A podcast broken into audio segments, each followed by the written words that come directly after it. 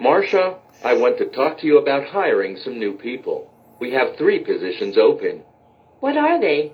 Well, to start, we need a new manager for the Chicago office, someone with a lot of experience. How about Brian, the accountant? He'd be great, and that would be a nice promotion for him. That's a good idea. I'll speak to him about it. What other positions are open, Kenny? There is a copywriter position. We need someone who can write good copy for our clients very quickly, but the position requires a lot of overtime work. I know an excellent copywriter who is looking for a job.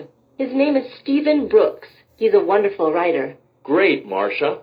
Tell him to fill out an application and send me his resume. We also need a receptionist for this office. But what about Samantha? Samantha is a good receptionist, but this is only a temporary position for her. She's leaving in a few months.